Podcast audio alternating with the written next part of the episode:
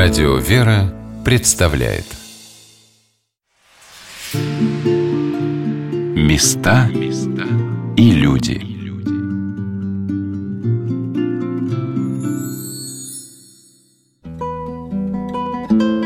Богородицкая, Плащанская, Казанская пустыня, расположенная в Брянской области неподалеку от города Севска, мужской монастырь, не так широко известен – а между тем, эта обитель, которая так хорошо просматривается с киевской трассы, была одной из самых почитаемых в России. Редкий богомолец, совершавший паломничество киевским святыням, сюда не захаживал. Это происходило еще потому, что в обители и рядом с ней, в дремучих брянских лесах, подвязались монахи, старцы и их ученики, возрождавшие на Руси древние традиции монашеской жизни, с обязательным послушанием во всем своему духовному наставнику – и непрестанным молитвенным подвигом, умным деланием.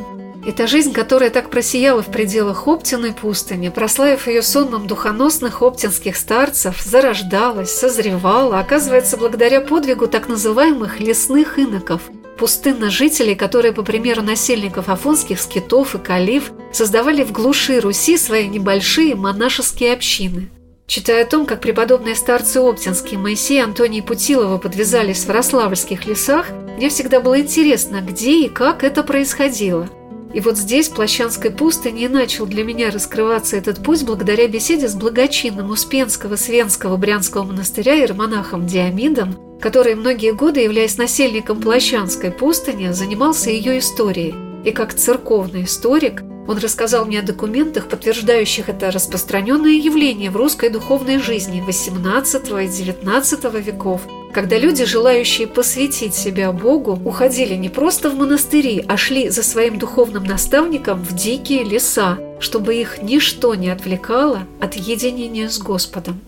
Лесные старцы – это те подвижники, которые по образу жизни проводят подвиг молитвенный в лесу, поскольку именно в Плащанской пустыне ее известный подвижник, иеромонах Иосаф Медведев, он этот образ жизни в лесу, он своей жизнью и подтвердил, поскольку он больше 20 лет провел в лесных своих кельях, которые сам и строил, и сам в них жил. И там же и постригал в этих кельях своих учеников. Это целая глава, очень интересная. Это было время 40-е, 60-е годы, почти 20 лет он провел в лесах. И это, конечно, было вызовом не только синодальному строению церковной жизни, но и вызовом всем, поскольку никто так прямо откровенно не жил в лесу. Конечно, были какие-то пустынники и так далее, но он был не просто пустынником, он был и бывшим настоятелем монастыря и таким известным человеком.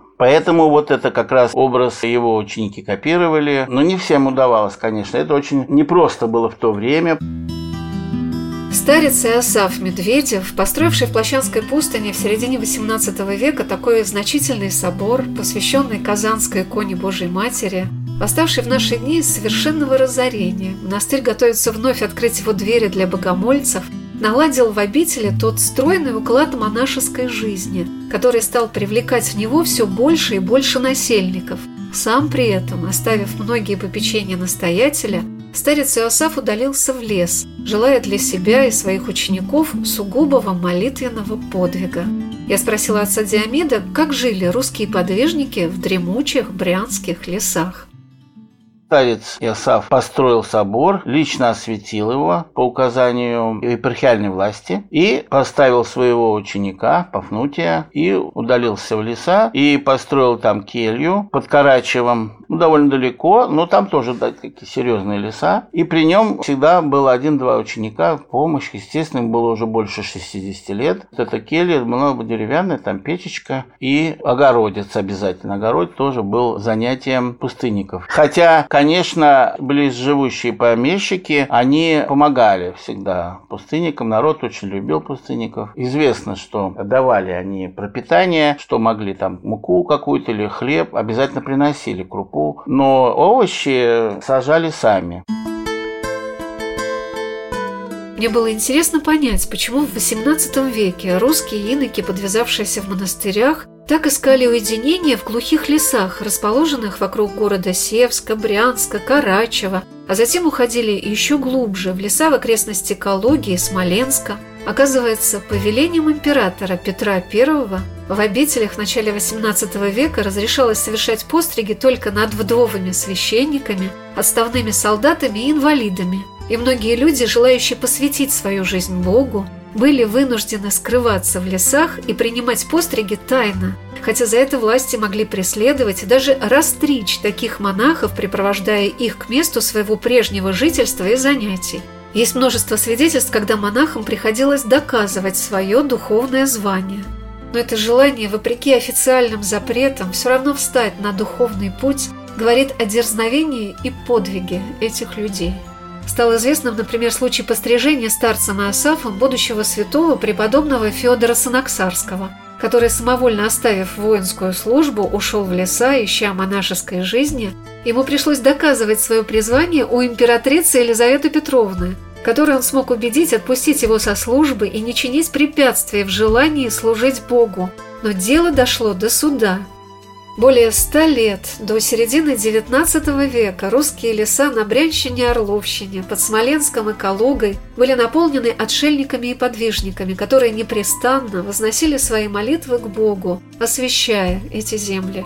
Отец Диамет рассказал, как меняли пустынные жители места своего пребывания эти лесные монахи, они только в определенное время были в брянских лесах или там окрестных Брянского края, а затем было это время освоение лесов наступило. Начали продавать древесину, а появились пилы, механическое устройство, которое пилили лес, и стало небезопасно находиться монахам в таких обстоятельствах. И они перебираться начали в те леса, где более тихо. И так случилось стихийно, перебрывались в Ростовские леса, леса, которые по-другому там жительство было устроено монахов, и там наоборот были очень много помещиков, которые имели маленькие участки лесные и были благотворителями, благодетелями этих монахов и участвовали в их жизни даже. Там даже были такие умилительные истории, когда они сами постригались у этих лесных монахов, не только мужчины, но и женщины. Монахини, помещицы становились монахинями перед концом своей жизни и даже устраивали богослужения в своих домах. Одним из важных дополнений к рассказу о лесных монахах, подвижниках, которые в трудное время секуляризации монастырских земель, объединение небольших обителей в более крупные, закрытие пустыни и скитов стало внутреннее возрождение монашеской жизни, благодаря святым, которые сейчас являются учителями молитвы и общежительного уклада русских монастырей. Прежде всего, это деятельность замечательного подвижника, святого преподобного Паисия Величковского. Человека, который, подвязавшись десятки лет на Афонской горе, в скиту святого пророка Ильи, вернувшись на родину и создавая обители в Молдавии, подарил русской православной церкви свои переводы на славянский язык главных трудов монашеского дела, не собранных в книге «Добротолюбие» и многих других. Его ученики, которых в Няминском монастыре, сейчас это пределы Румынии, насчитывалось до 10 тысяч, распространяли эти книги с учением об умной молитве, послушании старцу, откровении помыслов, приходя после кончины своего Амвы во многие уголки Руси. Трудно представить, как вдохновленные этим учением русские люди, посвятившие свою жизнь Богу, жили в лесах, переписывая книги, упражняясь в молитве. Некоторые из них спали по два часа в день, съедая по просфоре в неделю и употребляя болотную воду. Но они и сохранили русское монашество, подарив ему великий сон преподобных отцов. В какой бы монастырь вы ни приехали, везде вы услышите рассказ об учениках святого преподобного Паисия Величковского.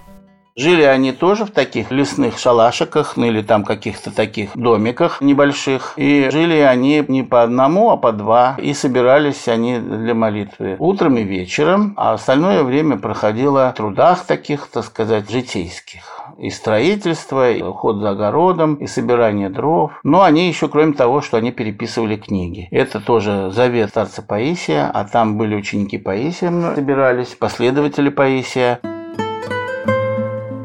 Одними из самых известных старцев, которые подарили России впервые издание созданных преподобным Паисием Величковских славянских переводов творений древних святых отцов, были святые преподобные Лев и Макарий Оптинские. Их путь также был связан с Плащанской пустынью. Более 20 лет старец Макарий подвязался в Богородицком монастыре, оставив о нем самые теплые воспоминания. Михаил Иванов, так звали старца Макария Миру, вот он и отправился в Плащанск, поскольку легенды об этом монастыре ходили. И сам он, когда приехал, он был очень рад и очень доволен, что он вот остался в этом монастыре. Он писал так, что он очень уютный и радостно было жить, поскольку было все в изобилии. Земля приносила плоды, все это сами собирали монахи. Говорит, жизнь у нас такая, что маслом хоть залейся, а одеть нечего на ноги. Вот такой такое удивительное, изобильное время. Уединенное, тихое. Монастырь располагался на источниках водных, озеро огромное, которое питало окружающие места. И такое тут у него было чувство, что он останется тут навсегда. И действительно, он остался и сблизился с учеником старца Паисия, Афанасием, и он у него окормлялся духовно, поскольку он хоть был не в сане, но был очень духовный духовный человек.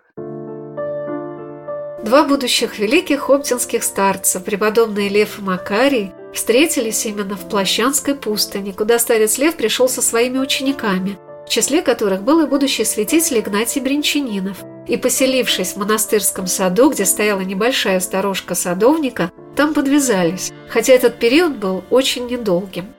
Старец Макарий познакомился в это время, пока они полгода жили в монастыре. Они были знакомы только по письмам, а потом уже познакомились лично, и старец Макарий как раз и открыл для себя духовника, настоящего нашел. Это была причина, почему он перешел в Оптину пустынь за старцем Львом, который устроился, там его приняли в Оптиной, в Скиту, и он туда перешел за ним позже, через пять лет. Но он ждал этого перевода, ну и перешел туда и кормлялся у него потом до самой его кончины. Каждый монах, он должен, ну или призван окормляться другого, чтобы тяготы духовной жизни были не такие тяжелые, потому что все-таки это во многом трудно и во многом даже крестная такая судьба у каждого монаха, поскольку он один, и вместе тогда уже с духовником он мог пройти свой путь. И вот такая история, почему и перешел.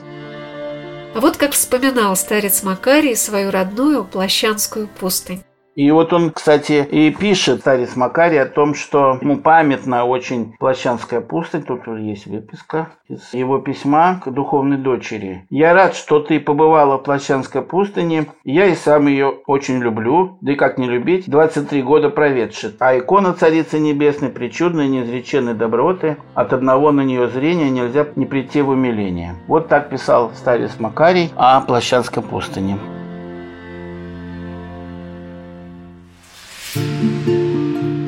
Места и люди.